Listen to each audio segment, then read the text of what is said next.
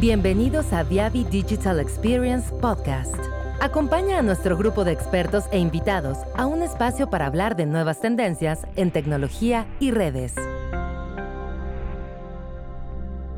En este episodio hablaremos sobre PON FTTX, sus desafíos y mejores prácticas. Conoceremos los distintos tipos de pruebas recomendadas, la contaminación de los conectores y su influencia en las aplicaciones. También hablaremos sobre las pruebas en las fases de construcción, activación y mantenimiento, pruebas con OTDRs y PowerMeter para FTTX y nuevas funcionalidades para la mejora del flujo de trabajo. Presentado por Luis Couto. Gracias a todos por estarnos todos aquí este, en, este webinar hoy les agradezco por su atención. Voy a intentar hacerlo lo más rápido posible. Lo que, los que me conocen saben que eso es un poco difícil, pero lo intentaré hacerlo lo más eh, compacto lo posible. La presentación de hoy es ah, una presentación que yo ya hago hace, hace bastante tiempo, pero se, sigue eh, siendo un tema muy, muy Ah, importante y muy eh, requisitado por, por los clientes, que es ah, las redes de PON. Aunque ya estamos manejando ese tipo de red hace rato, ah, sigo recibiendo preguntas, consultas y, requisiciones, pedidos para hablar de cómo hacer lo básico mismo de las redes este, FTTH PON. Así que la idea hoy es una vez más compartir con ustedes los conocimientos de las, eh, este, la, teoría básica de, lo que es la red de FTTH GPON y las mejores prácticas para manejar ese tipo de red y probar ese tipo de red. ¿Ok?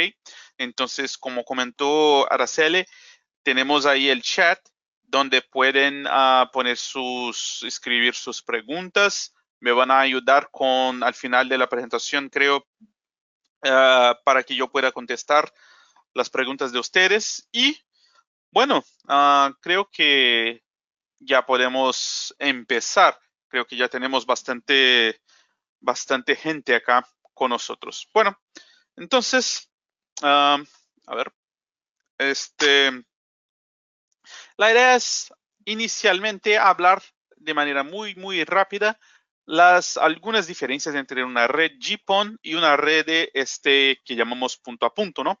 Entonces, la, una, una, de las primeras cosas que nos damos cuenta de una red de diferencias entre una red uh, GPON es que en vez de tenermos, en vez de tener una, una, un dos, dos hilos saliendo desde la, de la cabecera, uh, vamos a tener nada más un hilo.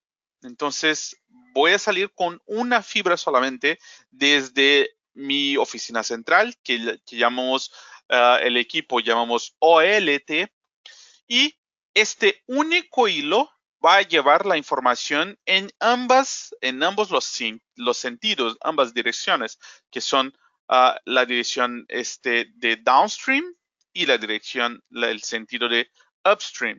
Entonces la descendiente eh, y la ascendente, el download y el upload. ¿Vale? Entonces, para llevar la información en ambos los sentidos, necesitamos manejar distintas longitudes de onda. Y esa es otra diferencia de lo que es el, el GPON ah, en comparación con el punto a punto. Generalmente, en el punto a punto vamos a tener solamente una longitud de onda en cada fibra. Así que uh, esta longitud de onda va a seguir una única, un único sentido, una única dirección y va a llegar a su destino. Pero en GPON, como tenemos nada más un hilo, eso tendremos que hacer, tenemos, tendremos que hacer con más de solamente un, uh, una longitud de onda. Como en, el punto a punto tenemos dos hilos, así que cada hilo eh, lleva la información en una dirección. Bueno, entonces se estandarizó en el GPON las siguientes longitudes de onda. el 1490, que sería la longitud de onda para transmitir lo que es datos en downstream.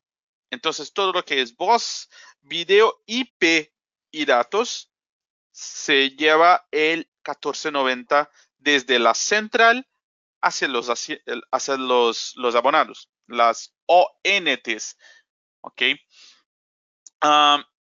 lo que es upstream o el upload, es decir, la información que transmiten las ONTs, que son los equipos que están en la casa de cada eh, abonado, eh, la longitud de onda que utiliza ese equipo es el 1310, el 1310 nanómetros. Entonces, va a enviar esa información en este hilo uh, eh, utilizando esa longitud de onda.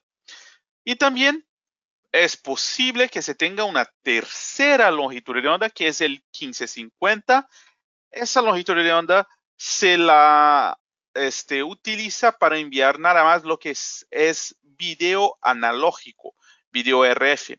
Entonces, para hacerlo, tenemos inclusive que añadir esa longitud de onda en separado.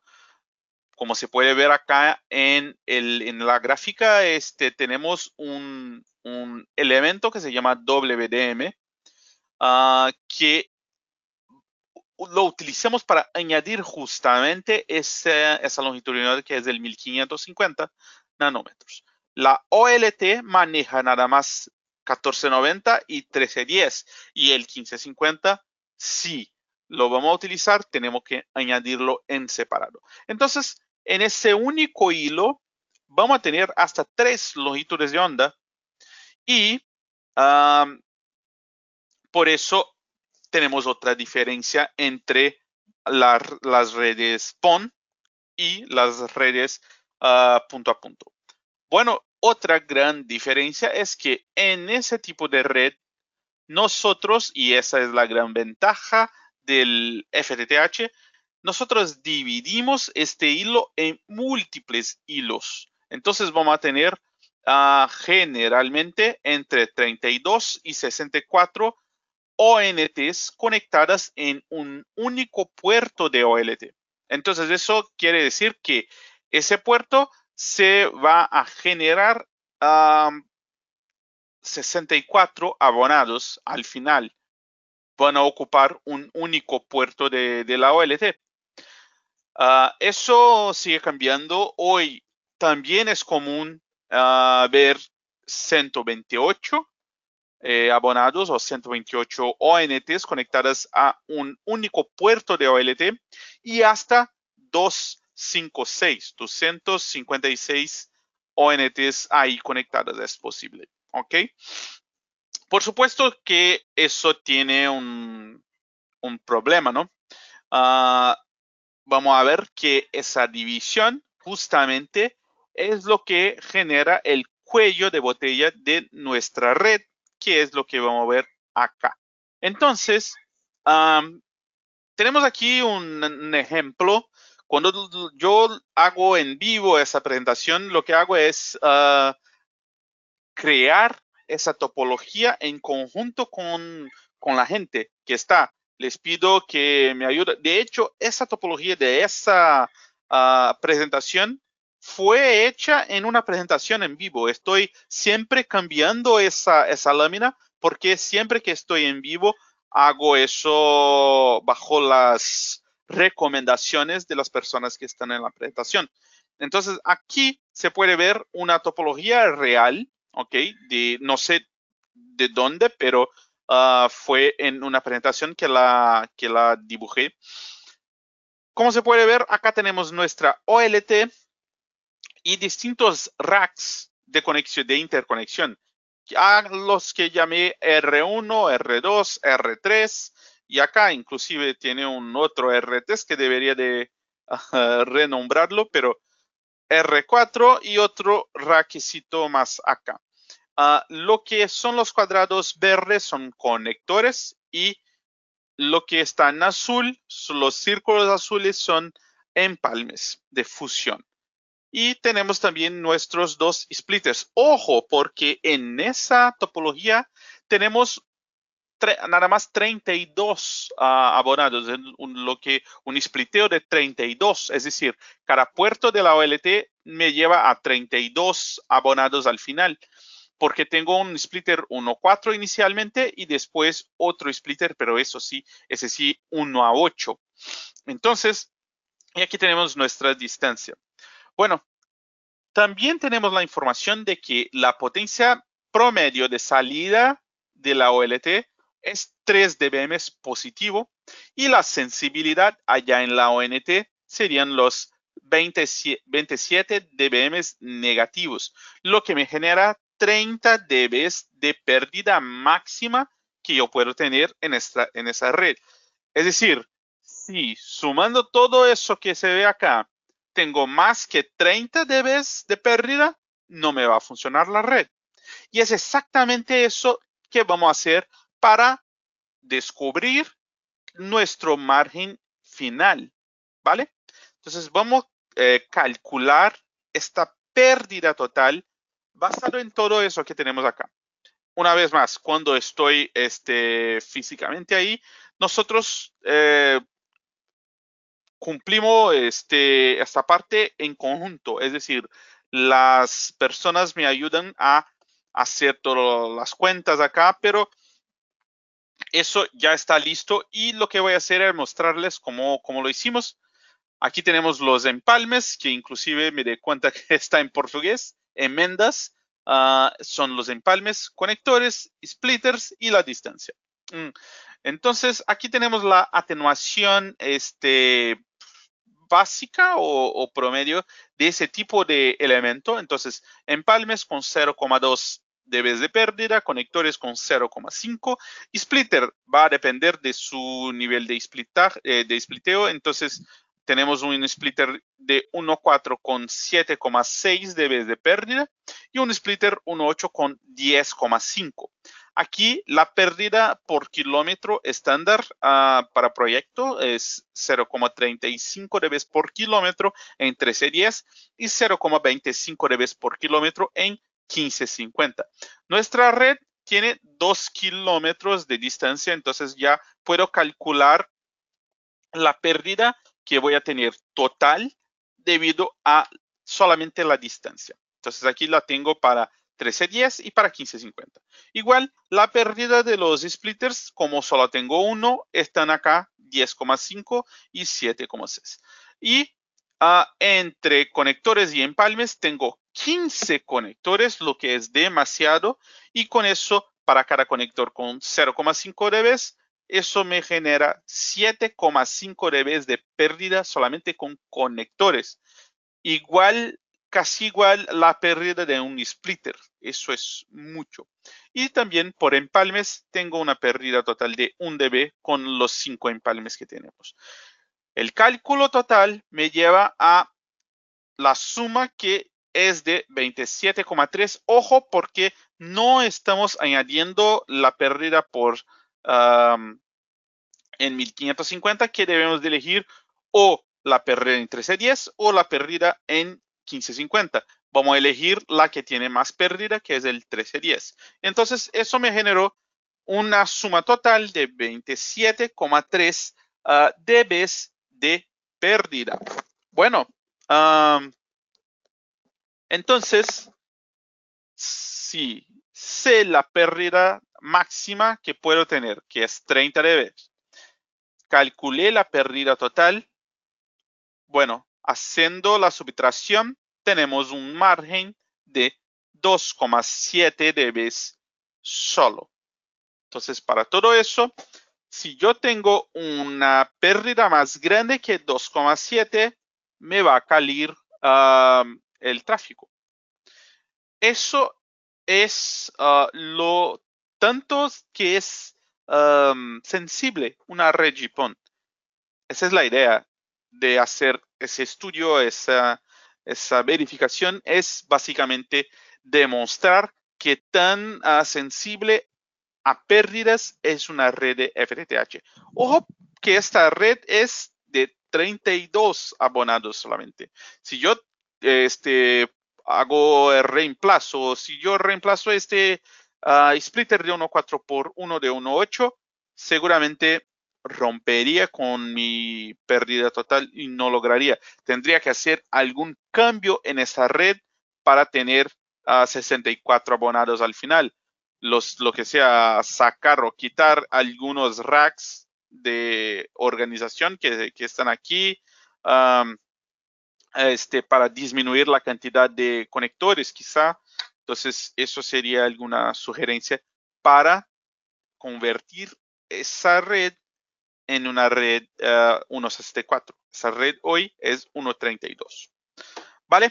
Entonces, eso es cómo se calcula, o bueno, por lo menos cómo se ve el cálculo de presupuesto y por fin para descubrir el margen, total que tenemos nosotros en una red FTTH. ¿Ok? El objetivo es nada más mostrarles que es poco. El margen es apretado. Entonces, tenemos que cuidar muy bien ese tipo de red para no tener ningún tipo de problema. ¿Vale? Bueno, y para hacerlo, nosotros dividimos la red en tres fases. La fase de construcción, instalación y mantenimiento. Bueno, la fase de construcción justamente es la fase donde estamos desplegando la fibra en la calle y estamos lanzando la fibra y al final debemos de hacer mediciones para comprobar que todo quedó bien hecho. Solamente eso. Es sencillo, pero es súper importante porque en esta fase de construcción no tenemos abonados. No hay nadie que me va a llamar este, diciendo, mira, mi internet eh, se cayó, ah, pasó algo, mm, eso no va a pasar. No voy a generar ningún tipo de uh, daño a ningún cliente. Entonces, es la mejor fase para descubrir errores y corregirlos. Entonces, la fase de construcción es la fase donde debemos de hacer las mediciones y, las pruebas este, más investigativas o lo mejor que se pueda para ubicar fallas antes de tener problemas.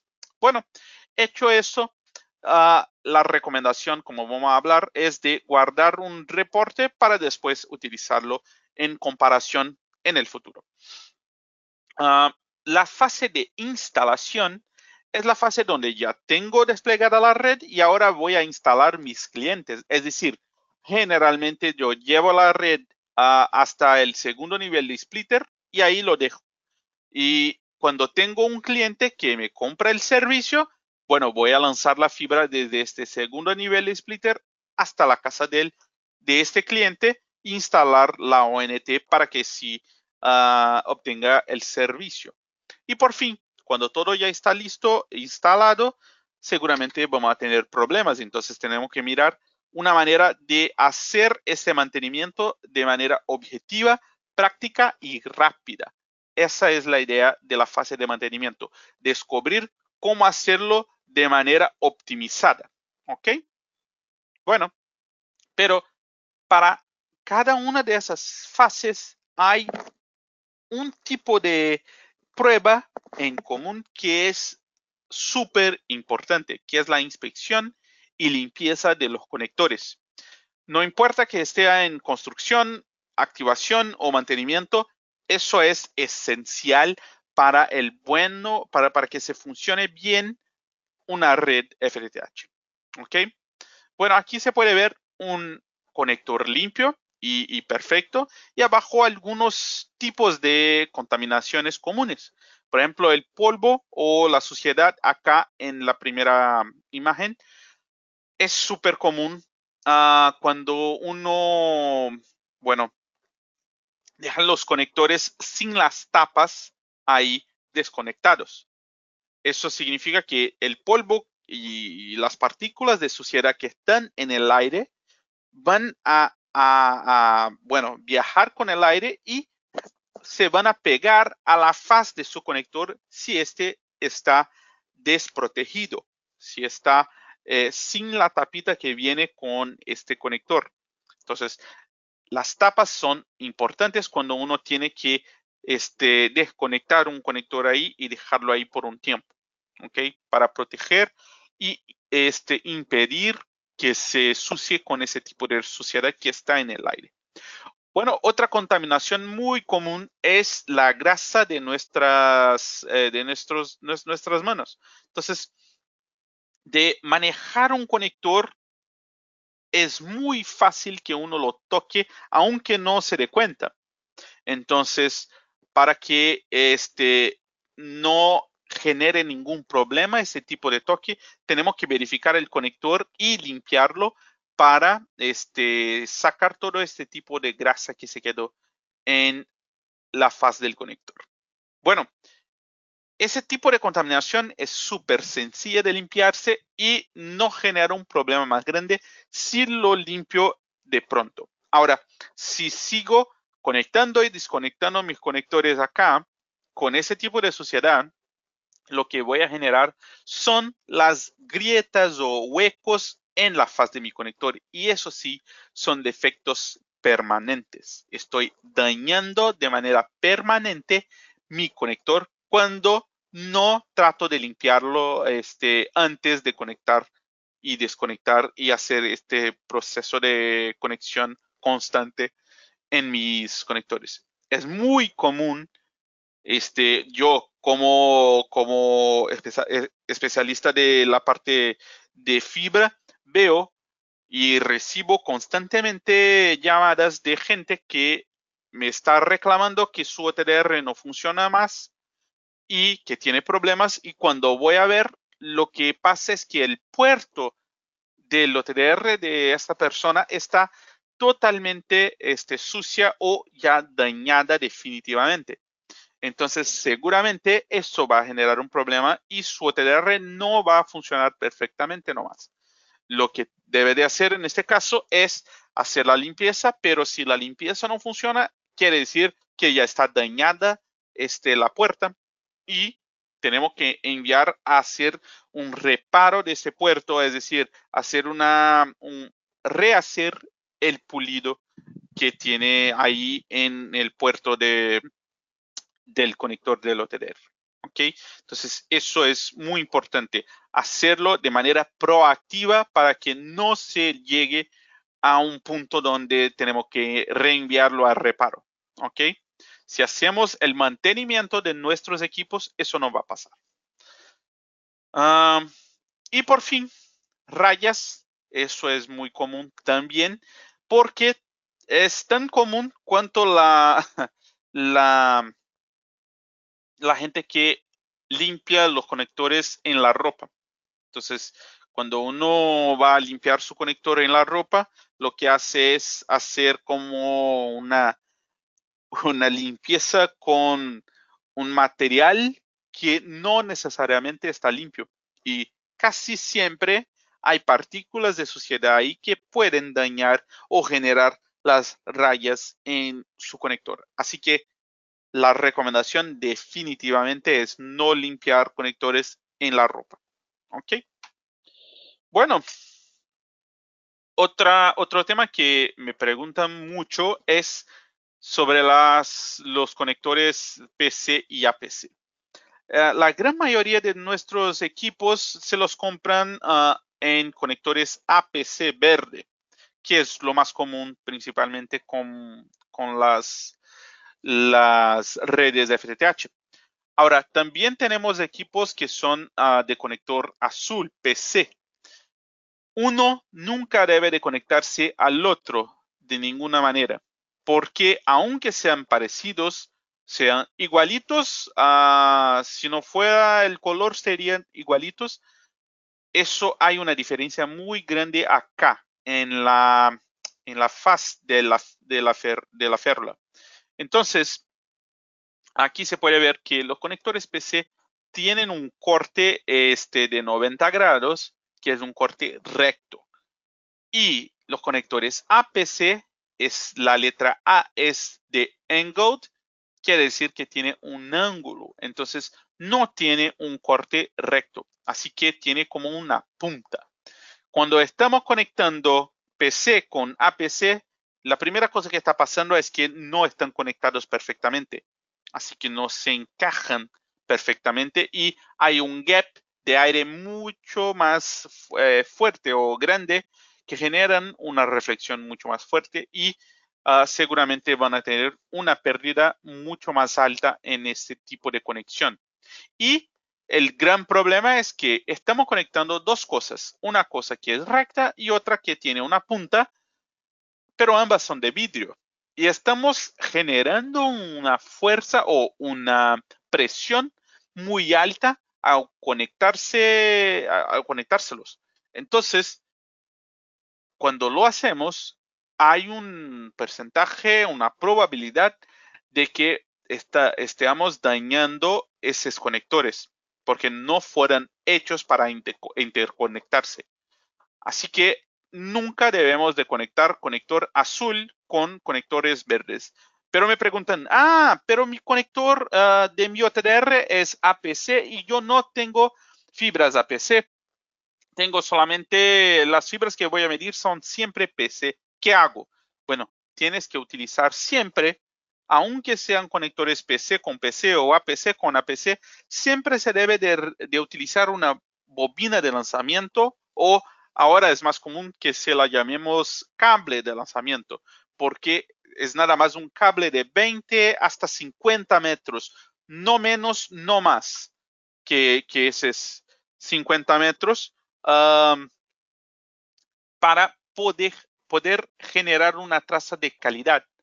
Entonces, en esa bobina, si pasa que su OTDR es APC y las fibras que vas a medir eh, son PC, lo que debes de tener es un cable de lanzamiento con una punta APC y la otra punta PC, para nunca conectar PC directamente con APC. ¿Ok? Bueno, aquí se puede ver el impacto de un conector sucio en una traza OTDR. Entonces, los conectores limpios están aquí como que uh, generan un pico de reflexión y una bajada súper, súper sencilla acá. Igual este, Ahora, el último conector, que es el conector sucio, me genera primero una reflexión mucho más alta y después una bajada mucho más fuerte, en ese caso casi 5 dB de pérdida en un solo este, conector. ¿Ok? Entonces, para que se den cuenta de la importancia de la limpieza.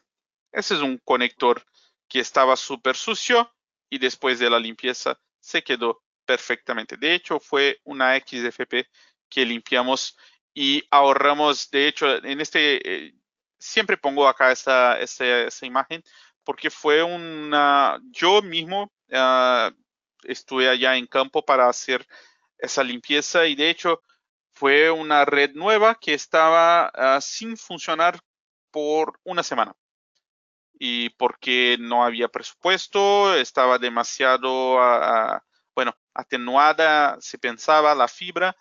De hecho, lo que pasó no fue nada de eso. Cuando llegué allá me di cuenta de que los cuatro conectores que tenían estaban súper sucios. Traté de limpiarlos. Limpié, limpié los cuatro conectores en la punta A. Manejamos hasta la punta B. Limpiamos los otros cuatro conectores y ahorramos 16 dB solamente con limpieza. Entonces, esa, esa imagen es de ese mismo día. Ok.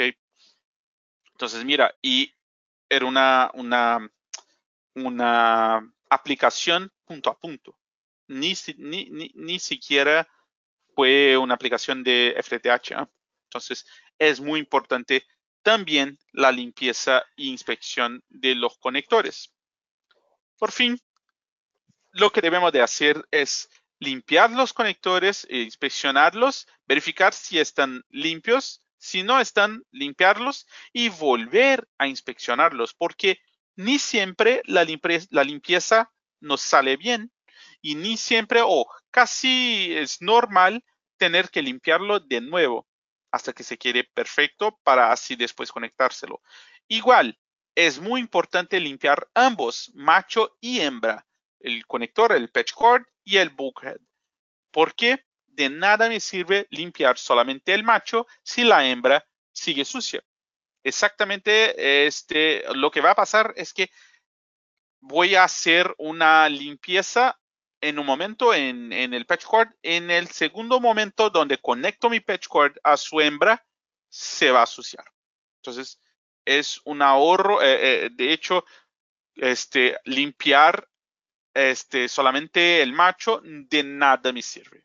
¿Ok? Tenemos que limpiar ambos, macho y hembra. ¿Vale? Entonces, eso me sirve para todas las tres fases que comentamos antes. La fase de construcción, la fase de ah, instalación y la fase de mantenimiento.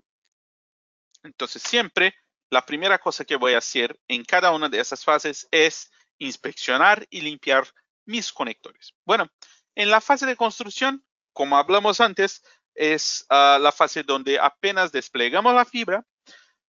Lo que voy a hacer es, después de lanzar la fibra generalmente hasta el segundo nivel de splitter, voy a medir mi pérdida de inserción o la pérdida total que tengo y verificar, como hicimos allá en el inicio de la presentación, verificar que no estamos rompiendo los umbrales de pérdidas máximas que tenemos para esta red. ¿Ok? Entonces, eso es lo que debemos de verificar con la pérdida de inserción. Ah, podemos medir el ORL principalmente para cuando tenemos el 1550 como video, porque el ORL va a generar un impacto más fuerte en el 1550 que en las otras longitudes de onda. No por la longitud de onda, pero por la potencia que se utiliza en ese tipo de, ah, aplicación. pero también debemos de verificar si estamos con pérdidas demasiadas en conectores, en palmes o en splitters, que sea si algún puerto de mi splitter tiene una pérdida más, ah, más grande que, las, que, las otras, que los otros puertos, por ejemplo. Ah, y ubicar si estamos, que si tenemos algún, alguna macro curvatura en esa fibra, ¿ok? Y verificar también la distancia de, de la fibra. Todo eso se lo hace con un OTDR. El equipo OTDR me va a servir para verificar la pérdida de cada empalme, cada conector, cada splitter, detectar macro, dobleces y indicar la distancia, no solamente de la fibra total, pero de cada una eh, de cada uno de esos eventos. ¿Ok? Bueno, entonces generalmente lo que se recomienda es agarrar a todos los en este caso, ocho puertos de mi splitter secundario, donde llegó la fibra en la fase de la construcción y verificar uno a uno la pérdida total. Es decir, voy a medir este, lo que me llega de potencia acá en cada uno de los ocho puertos. Es súper recomendable que no se utilice la OLT como fuente de luz. Es decir, que se apague la OLT y acá se conecte un equipo súper sencillo que se llama fuente de luz, light source. Esa fuente de luz es de hecho una fuente de luz estable y se va a mantener estable eh, mientras hacemos la prueba. Lo que no pasa con la OLT. La OLT puede tener un desvío de potencia muy alto que puede generar algún problema eh, en mis mediciones. ¿Ok? Entonces, ah, vamos a utilizar una fuente de luz y en el otro extremo vamos a medir la potencia en cada uno de los puertos. Súper rápido para verificar que no tengo ningún puerto que tiene más o eh, que tiene menos potencia que otro puerto. Si pasa eso, debemos de primero verificar si está sucio, porque la suciedad puede generar algún tipo de, falla como esa. Y después, si ya ah, no está sucio, ah, seguramente está dañado ese splitter. Debemos de cambiarlo mientras estamos en la fase de construcción sin ningún este, cliente conectado a mi red. ¿Ok? Entonces, esa sería la manera más rápida de hacer las cosas. Después de hacer la, eh, verificación de potencia de cada uno de los ocho puertos, lo que debo de hacer es lanzar nada más una traza de OTDR. Voy a elegir uno de los ocho puertos y lanzar una traza de OTDR. No necesito lanzar ocho trazas de OTDR porque estamos en el punto este, eh, en el mismo punto. Es decir, si cada uno de los puertos me, me genera la misma potencia, que fue justo lo que acabamos o apenas hicimos la verificación de eso con el Power Meter, vamos a hacer, vamos a generar nada más una traza TDR en un puerto y listo. ¿Ok? Y guardar esa traza, generar un reporte de eso para este, tener eso en el futuro en para un, servir como una comparación en el futuro. ¿Ok? Listo. La parte de este, construcción está lista. Mi red está perfecta. Ahora llegó el momento de activar mi cliente. El cliente marcó, compró el servicio y vamos a activarlo. En ese momento, lo más importante es hacerlo bien, es decir, dejar ah, el servicio funcionando correctamente y hacerlo rápido. Eso es lo que es importante en la fase de activación. Por eso, lo que debemos de hacer es eh, el técnico va a lanzar la fibra desde el segundo splitter hasta la casa del cliente, pero antes de hacerlo va a medir acá ese puerto. A ver si en ese tiempo, ah, ah, desde que, por ejemplo, se construyó la red hasta que se instale el cliente, puede ser que se pasó un mes, dos meses, no sé. Entonces puede ser que tenga pasado algún problema. Entonces, antes de lanzar la fibra, vamos a medir la potencia aquí en ese puerto. También es recomendable verificar si estamos hablando de la, este, la OLT correcta, es decir, si aquí en este puerto llega la OLT que debería de llegar, que está en el proyecto. Vamos a hablar de eso en unas láminas más a frente. Ah, entonces, vamos, después de verificar uh, que está todo, todo correcto, vamos a lanzar la fibra hasta la casa del cliente, medir de nuevo la potencia aquí para verificar que no pasó nada de este malo con la fibra apenas lanzada y instalar la ONT. Por fin, vamos a medir la potencia de salida de la ONT, es decir, el 1310, que es el upstream, y medir la potencia que llega aquí en esta ONT, que es el 1490. Para hacerlo, vamos a necesitar un equipo que no es uh, un power meter normal, no es un power meter que se llama power meter broadband, es un power meter selectivo que tiene filtros para que pueda verificar ambos, este 1490, 1550 si hay y el 1310. Pero para verificar el 1310 aún hay otra cosa que debe de tener ese equipo. Debe tener dos puertos, uno para entrar la potencia que llega de la calle y otra para salir esa potencia en otro puerto y conectárselo a, la ONT del cliente. Solamente de esa manera uno logra medir el 1310. Si intentamos conectar directamente la ONT a un power meter estándar que tiene nada más un puerto, no vamos a lograr medir el 1310. Vamos me va a, salir 0 dB de potencia, 0 dBm de potencia. ¿Ok? Entonces, para medir 1310 necesitamos un power meter selectivo con dos puertos. Listo. Ah, y por fin el mantenimiento. En la fase de mantenimiento debemos de, ah, es la fase donde tenemos que hacer el troubleshooting. Tenemos que descubrir dónde es el problema. El cliente me va a marcar y me va a decir, tengo un problema. ¿Cuál es el problema? No sé. Entonces debemos de empezar por lo que es lo más ah, común. Así que yo uh, este, dibujé, vamos a ver en la próxima lámina, un programa de manera rápida donde está el problema. De la manera optimizada posible. La primera es siempre vectores porque la gran mayoría de las veces son los problemas debemos de verificar si están directamente sí o no. Y si ya cuenta de que tenemos un de baja potencia o una potencia, debemos utilizar el OTDR para ubicar el punto exacto de la falla en la fibra. pero ese OTDR no debe de ser un OTDR este, normal de 1550, 1310. Debe ser un OTDR o 1625 nanómetros o 1150 nanómetros, ok, filtrados. Por eso, eso para no generar ningún en los abonados que están dividiendo la misma fibra con el cliente que tiene problema. ¿Okay? Si yo lanzo un 1550 o un 310 en una fibra activa, eso va a generar un problema a los clientes, ¿ok? Que están funcionando correctamente.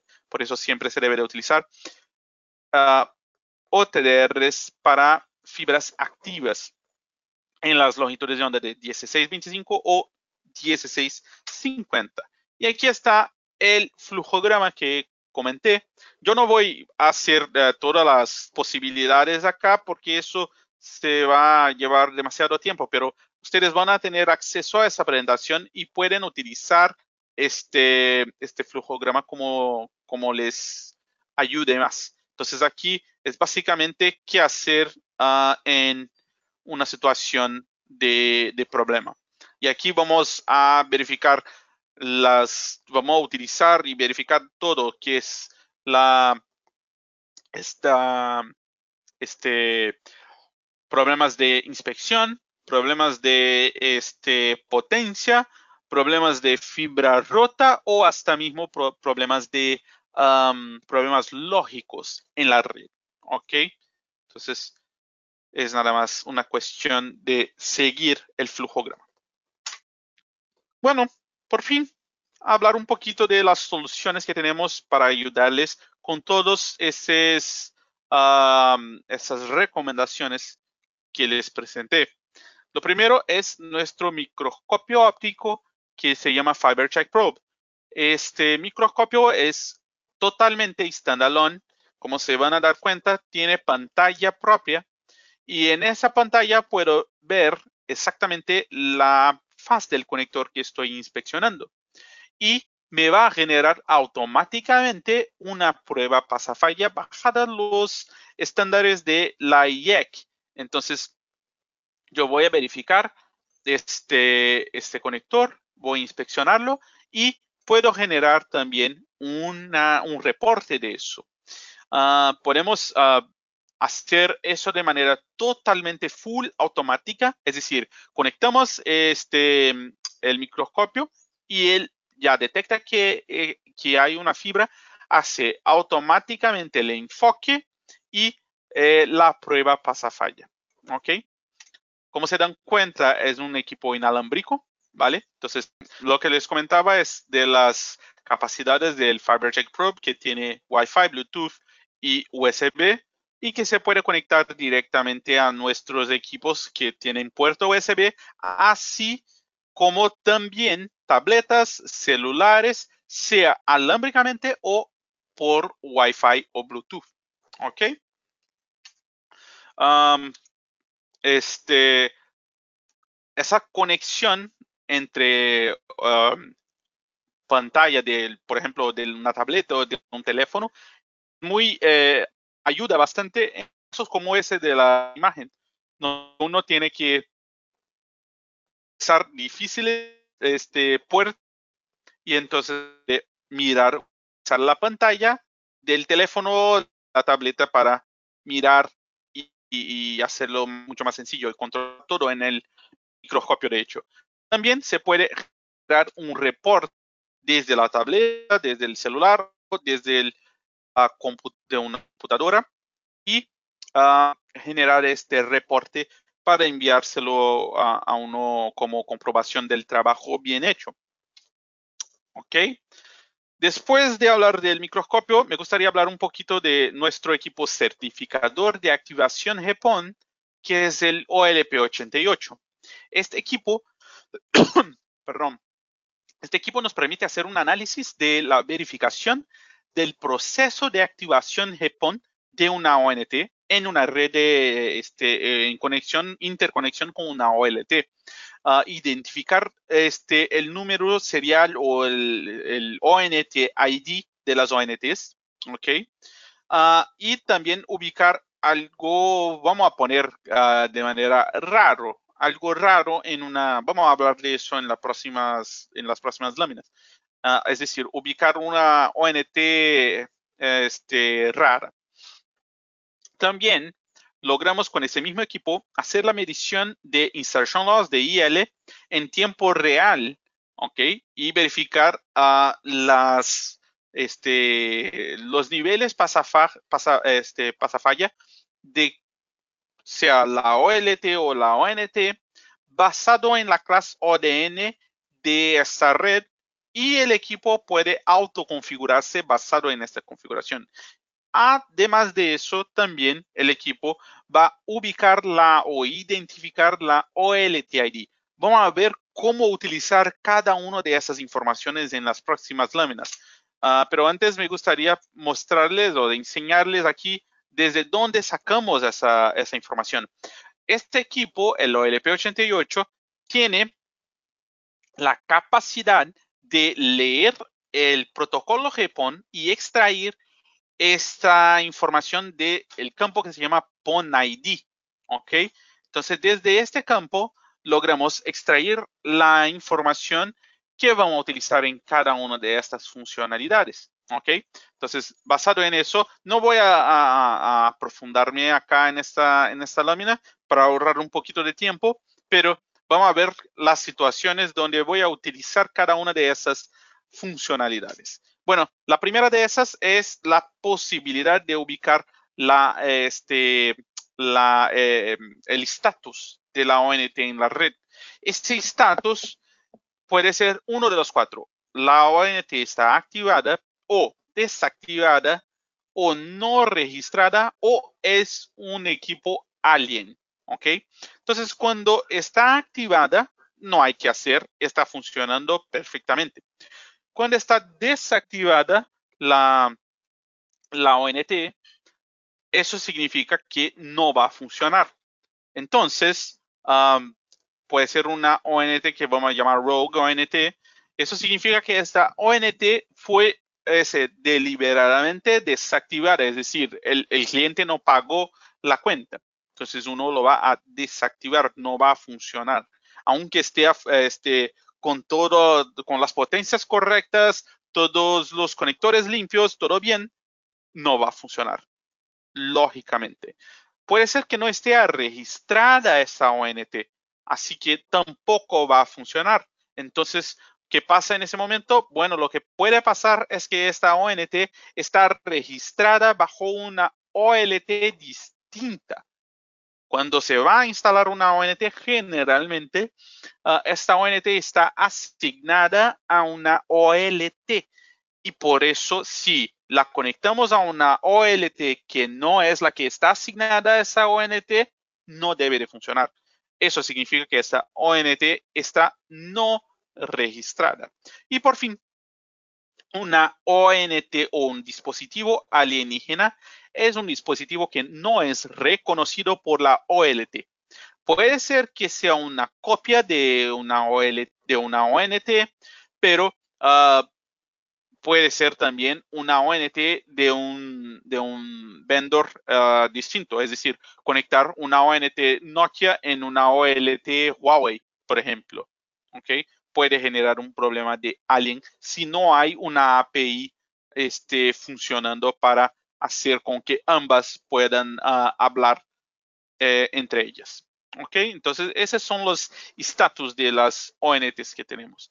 Entonces, ahora me gustaría presentarles de manera este, rápida algunos ejemplos de cómo utilizar esas funcionalidades. Entonces, um, vamos a ver el primer caso. Bueno, cuando yo voy a conectar eh, mi cliente, mi ONT, en la OLT4F, pero cuando llego allá, me doy cuenta de que conecto mi OLP88 y me doy cuenta de que la OLT que está conectada, que llega en esta fibra, no es la 4F, pero la 1B. ¿Qué pasó en este caso? Bueno, seguramente hubo un cambio de fibras acá en el medio de la red y me está llegando la OLT equivocada. ¿Qué iba a pasar si yo ah, llego para conectar mi ONT ahí y no tengo el OLP88, bueno, voy a intentar conectar eh, distintas ONTs y ninguna de esas ONTs me van a funcionar porque están programadas para la OLT que no es la OLT que, que llega allá. ¿Ok? Entonces, tengo que hacer una de dos cosas. Uno, bueno, corregir el cambio de fibras acá en el medio o corregir el, plano lógico de mi red en el sistema. Es decir, asignar las ONTs de esta zona a la OLT 1B en vez de la OLT 4F. ¿Ok? Por veces yo veo que los clientes, los vendors, eh, ven mejor o más sencillo solucionar el problema físico que el problema lógico. ¿Vale? Entonces eso es más común que yo veo. Bueno, como les comenté, verificar el estatus de activación de una ONT. Imagínate que yo conecto y está activada, bueno, ya. Ahora, si yo conecto y no está, por ejemplo, como acá, no registrada, no me va a funcionar. ¿Qué tengo que hacer? Bueno, en este caso, si tengo el OLP88, saco un pantallazo y envío al NOC con el pedido de que, por favor, registre la OLT ALCL F8 A80C A1 que está aquí en la pantalla en la OLT que también está en la pantalla. Entonces, eso es lo que vamos a tener que hacer. Súper sencillo. En vez de marcar siempre al NOC y quedarse ahí por minutos intentando hablar, puedo hacerlo a través de un mail o a través de un mensaje WhatsApp, que lo que sea mucho más sencillo, mucho más rápido. también mm, logro medir las potencias o los niveles de cada uno de ah, cada una de las longitudes de onda de manera súper sencilla, como pueden ver en la, en la pantalla inicial, donde solamente tengo el upstream, downstream y video como un check, diciéndome que está todo este, bien y eso, ese pasa falla es basado en la autoconfiguración del equipo basado en la clase ODN de la red. Pero si yo quiero ver con más ah, profundidad este, cada uno de las longitudes de bueno, como la pantalla es táctil, me tengo solamente que tocar acá en este botón en la pantalla y voy a ver la, el detalle. En el detalle tengo el margen inferior, el margen este, superior, mi potencia actual y qué tan cerca de los márgenes está esa potencia. Así, yo puedo tener una idea de que, por ejemplo, en este caso, 0,07 dB de distancia de mi margen este, inferior. Eso significa que esta potencia está súper cerca de, ah, de, este, este ultrapasar el umbral y, bueno, generar una falla. Entonces, tengo esa idea también. Por fin, si yo tengo un power meter este, selectivo estándar, logro nada más medir las potencias en cada longitud de onda y ya. Ahora, si yo tengo el certificador de activación GPON, el OLP88, yo tengo la visibilidad, yo o el técnico que está en el campo tiene la visibilidad de la OLT ID o, y sabe en cuál OLT está conectada esta ONT, tiene el ID de la ONT, el pasafalla de cada uno de, los de las longitudes de onda y eso todo basado en su autoconfiguración, um, es decir, sin generar ningún problema de mala configuración debido a un técnico que no sabía configurar el equipo. Eso en segundos. Entonces yo puedo nada más sacar un reporte de esta pantalla y decir que la activación se quedó bien hecha y súper rápida en el momento de la fase de activación, que es algo que estábamos buscando, como comenté. Bueno, por fin, hablar súper, súper rápido del OTDR, que es el equipo eh, más conocido, creo, de ustedes. Entonces aquí tenemos nuestro Smart OTDR. Este equipo genera siempre trazas y diagrama unifilar. Entonces, los equipos siempre vienen con ambas las opciones y yo puedo verificar una y otra a cualquier momento. Es nada más un cambio de pantalla. No tengo que generar ninguna prueba de nuevo. Bueno, mirar que es súper importante saber que en redes GPON las pruebas siempre deben de hacérselas uh, desde la ONT en la dirección de la OLT. Porque si yo lanzo la prueba desde la OLT, como se ve acá, bueno, yo voy a ubicar distintos finales de fibra, este, múltiples finales de fibra. Eso depende de la cantidad de, de ONTs que tengo. Y voy a tener una traza como esa, que no me sirve de nada. Está súper mala la traza. Bueno, ya cuando yo hago la medición desde el final de la red o desde la ONT, lo que tengo es un final de fibra solamente y ahí tendré una traza como esa. entonces tenemos los equipos que se este, recomiendan utilizar las longitudes de onda en la fase de construcción 1310 y 1550 y en la fase de mantenimiento el 1625 o el 1650. ¿Ok?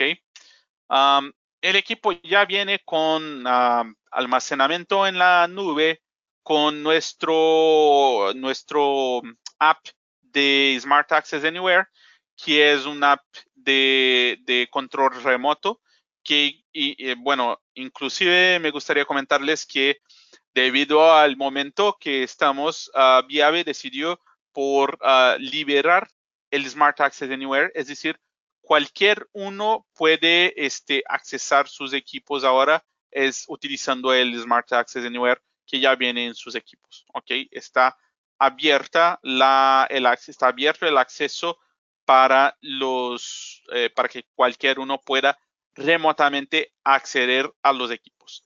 Y también tenemos nuestra nube propia que se llama StrataSync, donde podemos subir, no solamente subir los, los archivos, a la nube, pero también uh, tener una, una, idea de cómo que tan eh, la cantidad de pruebas que están haciendo los técnicos en la calle y hacer una, un manejo de, de, las cuadrillas que están en la calle, por ejemplo.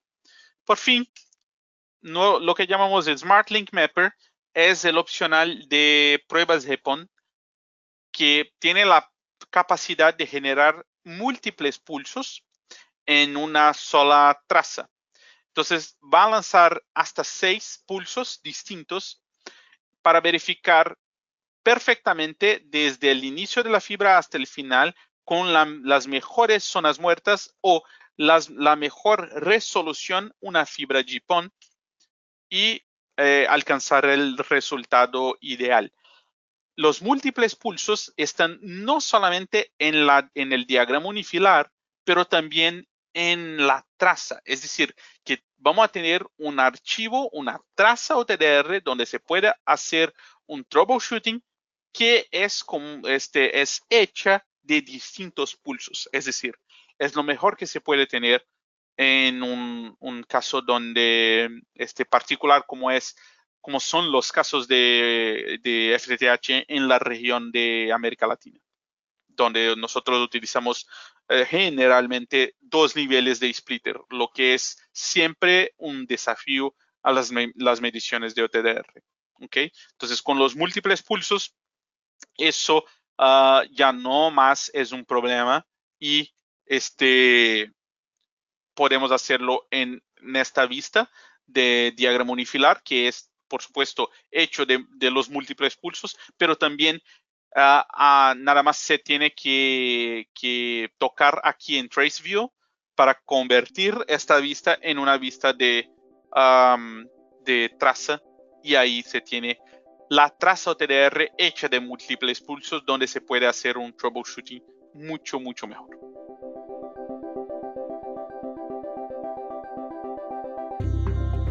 Gracias por acompañarnos. Sigue experimentando el conocimiento de manera digital y no te pierdas nuestros próximos episodios. Si quieres conocer más, síguenos en nuestras redes sociales como Viavi Solutions Latin America o visita nuestro sitio web viavisolutions.com.